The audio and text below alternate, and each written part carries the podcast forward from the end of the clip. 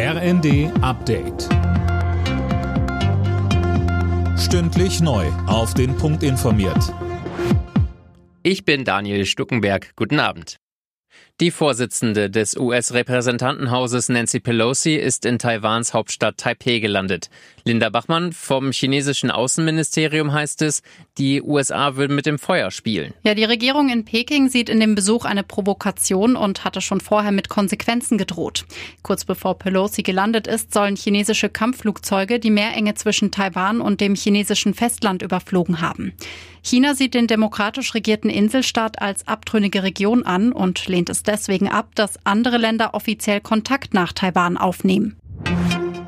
Der Fachkräftemangel in Deutschland hat einen neuen Höchststand erreicht. Laut einer IFO-Umfrage muss knapp die Hälfte der Unternehmen ihre Geschäfte einschränken, weil sie einfach nicht genug Personal finden. Am stärksten betroffen ist der Dienstleistungsbereich, gefolgt vom verarbeitenden Gewerbe und dem Einzelhandel. IFO-Arbeitsmarktexperte Sauer geht davon aus, dass das Problem langfristig noch größer wird. Der Waldbrand im Süden Brandenburgs ist gelöscht nach gut einer Woche. Das hat die Feuerwehr mitgeteilt. In der sächsischen Schweiz kämpfen dagegen weiterhin hunderte Einsatzkräfte gegen die Flammen. Jetzt sollen auch wieder die Temperaturen steigen. Deshalb konzentriert sich der Einsatz jetzt auf die Glutnester, so Thomas Kunz vom Landratsamt Sächsische Schweiz Osterzgebirge bei NTV.